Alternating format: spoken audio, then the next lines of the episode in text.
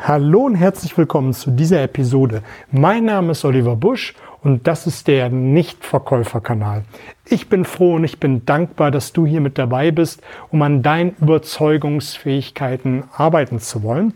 Und das, was du jetzt hörst, ist ein Live-Mitschnitt. Wunder dich nicht, die Live-Mitschnitte gehen immer etwas länger. Deshalb habe ich mir erlaubt, sie in zwei Teile zu teilen. Immer 15, 20, vielleicht auch 25 Minuten lang jeder Abschnitt, damit du weiterhin wie gewohnt kurze, knackige Impulse von mir bekommst. Zwei Teile, damit du einfach entspannter hören kannst. Viel Spaß mit dabei. Gib mir ein Feedback, wie es dir gefallen hat. Like und teile den Kanal, damit möglichst viele davon Kenntnis haben. Heute habe ich die fünf Phasen einer Verhandlung für dich. Und insbesondere den Informationsaustausch. Hallo und herzlich willkommen zu diesem Live. Mein Name ist Oliver Busch und ich bin der Nichtverkäufer. Und ich bin seit über 22 Jahren im Vertrieb unterwegs und ich helfe Menschen dabei, im Verkauf, beim Verhandeln, beim Überzeugen besser und besser zu werden, weil ich es einfach nicht mehr ertragen kann, dass abends so viele auf dem Sofa sitzen und so frustriert sind, dass sie nicht die Ergebnisse eingefahren haben, die sie sich gerne gewünscht hätten. Und in den nächsten Minuten werden wir hier richtig viel Spaß miteinander haben. Und wenn du das Gelernte direkt umsetzt, wirst du deutlich erfolgreicher sein, du wirst deutlich überzeugender sein. Und das, was du hier bekommst, beruht auf ähm, 22 Jahren Erfahrung. Es sind zum Teil Blaupausen, die du eins zu eins für dein Business übernehmen kannst. Und wenn du dich hier in dieser Community mit engagierst, dann werden wir richtig zusammenwachsen und wir werden eine Art Nichtverkäuferfamilie hier werden. Lass uns mal einsteigen in das heutige Thema fünf Phasen einer Verhandlung. Die eine oder andere äh, Episode habe ich zum Thema Verhandeln gemacht. Das werde ich dann nochmal separat kommentieren. Heute soll es mir schwerpunktmäßig um den Informationsaustausch gehen. In den letzten Wochen ging es ja primär um die Vorbereitung. Da hatten wir gesprochen über die äh, organisatorische Vorbereitung einer Verhandlung. Was ist zu beachten? Mache ich ein Heimspiel oder ein Auswärtsspiel? Welche Personen sollten mit dabei sein? Dann die strategische Vorbereitung einer Verhandlung. Da gibt es auch eine Menge zu beachten. Was ist mein Einstieg? Was ist mein Ausstieg? Was ist das Optimumergebnis? Und natürlich ganz wichtig, das Mindset. Was bringt dir die beste Vorbereitung, wenn du nicht an dich und deinen Erfolg glaubst? Das bringt gar nichts. Und es sind drei sehr tiefe, contentlastige äh, Episoden geworden. Schau einfach mal rein hier bei IGTV äh, habe ich als Serie für als Serie markiert für das Verhandeln. Dort findest du echt guten Content. Und dann habe ich eine Episode gemacht, das werde ich heute nochmal anschneiden, über das Thema Prinzipien beim Verhandeln. Da habe ich dir drei meiner absoluten Lieblingsprinzipien vorgestellt. Auch das wird heute immer wieder so ein bisschen mit äh, gestreift, aber wenn du da ein bisschen tiefer einsteigen willst, der Verweis darauf. Die erste Phase einer Verhandlung ist immer die Begrüßung. Also die Begrüßung, man trifft sich dann entweder im Heimspiel oder im Auswärtsspiel in, die, in den Räumlichkeiten des Kunden oder in den eigenen Räumlichkeiten. Und dort wird schon viel gemacht. Und das gibt es so als äh, Positivvariante als auch die Negativvariante. Ich bin immer Freund zu sagen, man sollte alles positiv gestalten, den Sympathiefaktor für sich sprechen lassen. Das ist auch ein sehr, sehr starkes Prinzip. Wenn du sehr freundlich bist, sehr zuvorkommend bist, wenn du einen guten Stil an den Tag legst, dann wird dir die ein oder andere Bitte und auch die ein oder andere Forderung in der Verhandlung deutlich schneller gewährt, als wenn du ein Stinkstiefel bist, immer sehr fordernd und hart bist. Aber man kann ja hart und fordernd sein, aber man kann das mit einem Lächeln, mit charmant und mit sehr, sehr viel Sympathie machen. Und das ist auch der Grund, warum ich das immer wieder betone, immer freundlich, charmant, zuvorkommend sein, sehr sympathisch sein, auf der Wellenlänge des anderen sich bewegen. Nämlich den Rapport herstellen, sofort eine gute Beziehung zu dem Gegenüber aufbauen, schauen, auf welcher Insel er sich gerade bewegt und wie man ihm entgegenkommen kann. Ich erlebe häufig Verhandlungspartner, die am Anfang einer Verhandlung gleich schon den Stinkstiefel heraushängen lassen, den Bad Boy und so etwas sagen wie, na mal sehen, ob wir heute überhaupt eine Einigung finden und was soll der ganze Murks hier. Und damit ist das Gespräch schon gleich negativ geprimed. Ich kann dir im, nur empfehlen, mach das zuerst, also eher positiv, dass du sagst, dass du dich auf das Gespräch freust und dass du äh, freust, hier eine Einigung zu finden, dass es auch mal ruppig zugehen kann, aber dass man sich immer auf Augenhöhe bewegt. Damit färbst du nämlich direkt das Gespräch positiv. Auch hier zählt das Motto, das erste Angebot äh, begründet den, die, die Spielfläche. Nämlich denn, wenn du zuerst erwähnst, wie du dich freust, dass das ein gutes Gespräch wird, kann die andere Seite nur sich sehr, sehr schwer dagegen wehren. Natürlich wird die das tun, aber unbewusst schwingt dieses erste Angebot mit. Und deshalb ist die Begrüßung so, so wichtig. Und mach deine Hausaufgaben, lobe, bereite einfach ein gutes Spielfeld vor, auf dem man sich gerne bewegt. Ich sage immer ganz gerne in meinen Trainings, Coachings, Verhandeln sollte irgendwo so ein Stück weit sein, als wenn man sich unter Freunden gemeinsam trifft und auf dem Sofa sitzt, ein wenig die Sofa-Atmosphäre hergestellt hat. Und da werde ich gleich noch viel, viel tiefer drauf eingehen, nämlich dass man Spaß hat, miteinander zu agieren, dass man vielleicht auch mal ja, anderer Meinung ist und dann ähm, doch eine Einigung findet. Ich überspringe den zweiten Punkt mehr oder weniger jetzt, weil ich den gleich noch in großer Breite noch einmal genauer erläutern werde. Das ist nämlich der Informationsaustausch. Der dritte Punkt, den ich habe, ist, ist das eigentliche Verhandeln. Also, man begrüßt sich, dann hat man einen Informationsaustausch, was da zu beachten gibt, gibt es Richtung Ende des Videos und dann die eigentliche Verhandlung. Und in der eigentlichen Verhandlung benutzt du all dies, was wir in den letzten Episoden nämlich besprochen haben, nämlich das Ankern, das Gesetz der Knappheit, das Gesetz der ähm, ja, Sympathie, Reziprozität. All das sind ja Dinge, die du dann beim Verhandeln, wenn es dann um sprichwörtlich um die Wurst geht, benutzen kannst. Und auch wichtig ist, dass du dir die Argumente, die du dir im Vorfeld alle überlegt hast, und deshalb reite ich immer wieder auf dieser Vorbereitung rum. Nicht umsonst habe ich drei Episoden rein um das Verhandeln gemacht, weil es wirklich immens wichtig ist. Das Wichtigste an einer Verhandlung ist nicht die Verhandlung selbst, sondern die ganze Vorbereitung.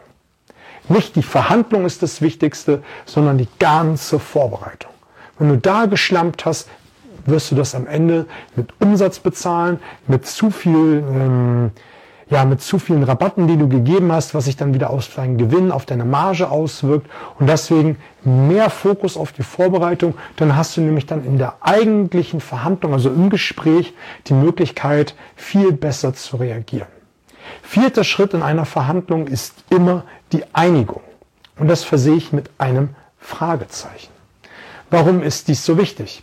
Das ist deshalb so wichtig, weil es auch sein kann, dass du dich gar nicht einigst. Und das kannst du nur beschließen in der Verhandlung, wenn du dir darüber im Klaren bist, ob du dich in diesem Moment einigen willst. Ich habe so, so viele Verhandlungen geführt, wo ich im Laufe der Verhandlungen gemerkt habe, es macht keinen Sinn, eine Einigung zu finden, dann lieber einen Schlussstrich ziehen und sagen, es macht keinen Sinn. Ich hatte ein sehr, sehr exemplarisches Beispiel. Das war gewesen vor vielen Jahren. Da hatte ich mit einem Kunden einen Deal machen wollen. Wir wollten äh, eine Messe zusammen beschreiten. Ich habe damals Produkte im Außendienst, im B2B-Kontext verkauft an den Handel, der wiederum äh, an seine Endkunden verkauft hat.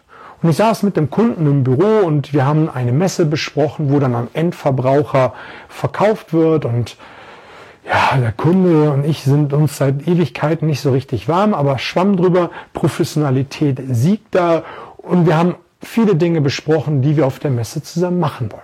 Das Einzige, was er nur noch machen musste, ist mir den Auftrag später äh, zumailen. Das wollte er fertig machen. Dafür war jetzt nicht die Zeit gewesen, aber er wollte ihn mir zumailen.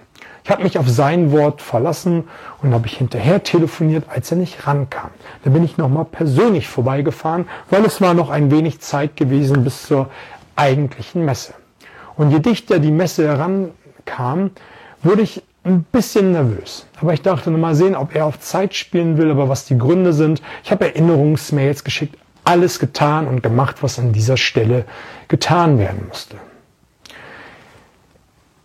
Irgendwann hatte ich den Kunden ans Telefon gekriegt.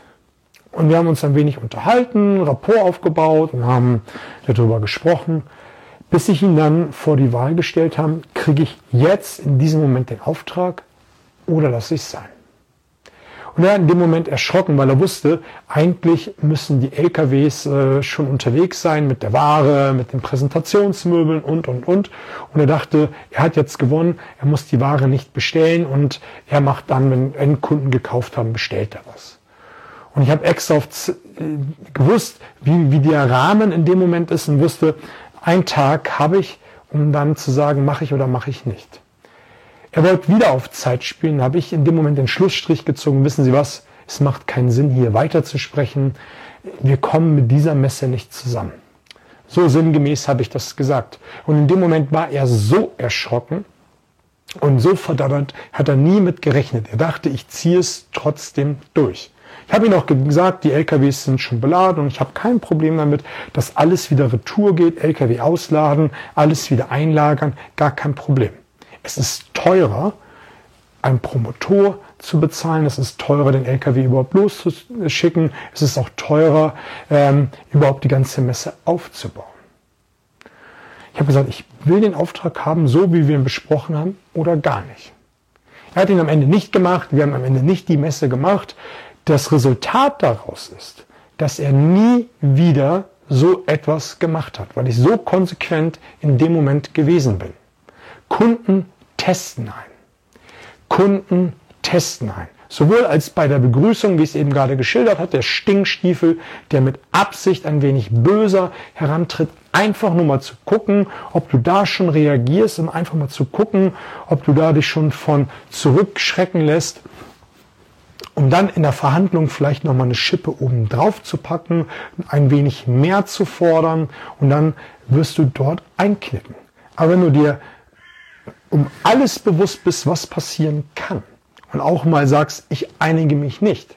Das heißt ja nicht, dass du in Zukunft dich nicht äh, einigen kannst. Das heißt nur, in diesem Moment gibt es keine Basis. In diesem Moment gibt es keine Basis. Die Basis kann in der Zukunft liegen. Die Basis kann an einem anderen Termin liegen. Die Basis kann mit einem anderen Ansprechpartner in diesem Unternehmen sein. Aber in diesem Moment gibt es keine Basis. Und ich habe meinen Kunden dann sinngemäß gesagt, wissen Sie was, ist ja gar kein Thema. Wir haben dieses Mal nicht zusammengefunden. Lassen Sie uns schauen, ob wir nächstes Jahr einen Weg finden, die Messe gemeinsam zu bestreiten, ob wir da irgendwie eine Möglichkeit haben.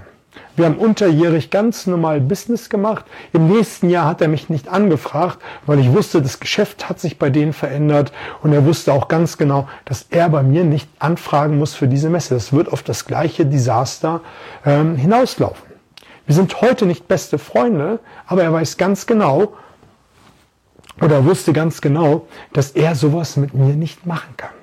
Er hat das mit anderen Lieferanten gemacht, die haben dann in die Röhre geschaut, die waren nicht so hart und konsequent.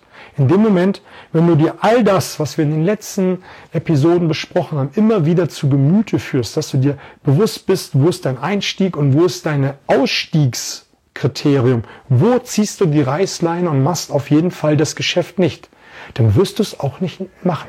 Es kostet natürlich ein wenig Mut und auch ein wenig Kraft und Rückgrat aufzustehen und zu sagen, nee, das mache ich nicht. Aber lass dir eins gesagt sein, dein Kunde wird es anerkennen, er wird in dem Moment wahrscheinlich verdattert, sauer, enttäuscht sein, aber beim nächsten Mal hast du eine ganz andere Basis.